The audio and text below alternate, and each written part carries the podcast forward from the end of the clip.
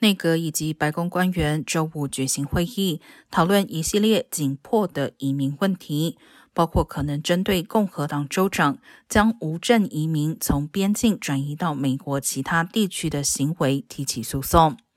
白宫官员称，会议上讨论了向边境沿线和目的地城市提供行动支持，包括为服务和住房提供资金。今年早些时候开始，德州州长阿伯特和亚利桑那州州长杜西开始向他们所称的民主党城市运送移民。共和党人并在中期选举前把边境安全作为一个关键问题。随着拉丁美洲局势恶化，到本财年末，美墨边境逮捕人数将达到创纪录的两百多万起。